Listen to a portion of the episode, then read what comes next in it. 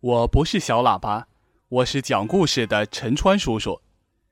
小朋友，今天给你讲的故事题目叫《美丽的尾巴》。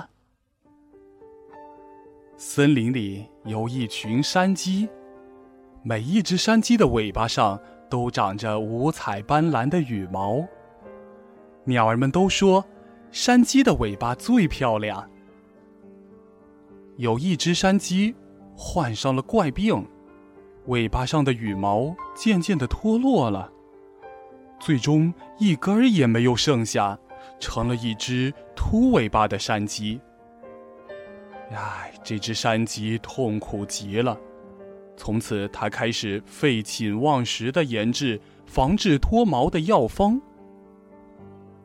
也不知过了多久，秃尾巴山鸡高兴地宣布药方研制成功了。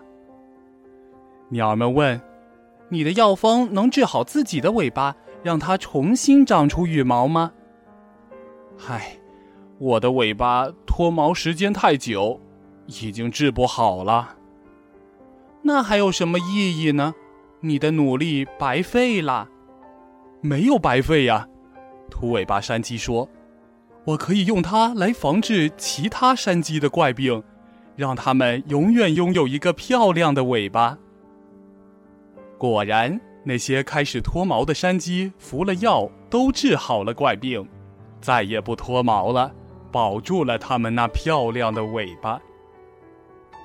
可是这时候，所有的山鸡都说：“要问最漂亮的，还是那只秃尾巴山鸡的尾巴呀。”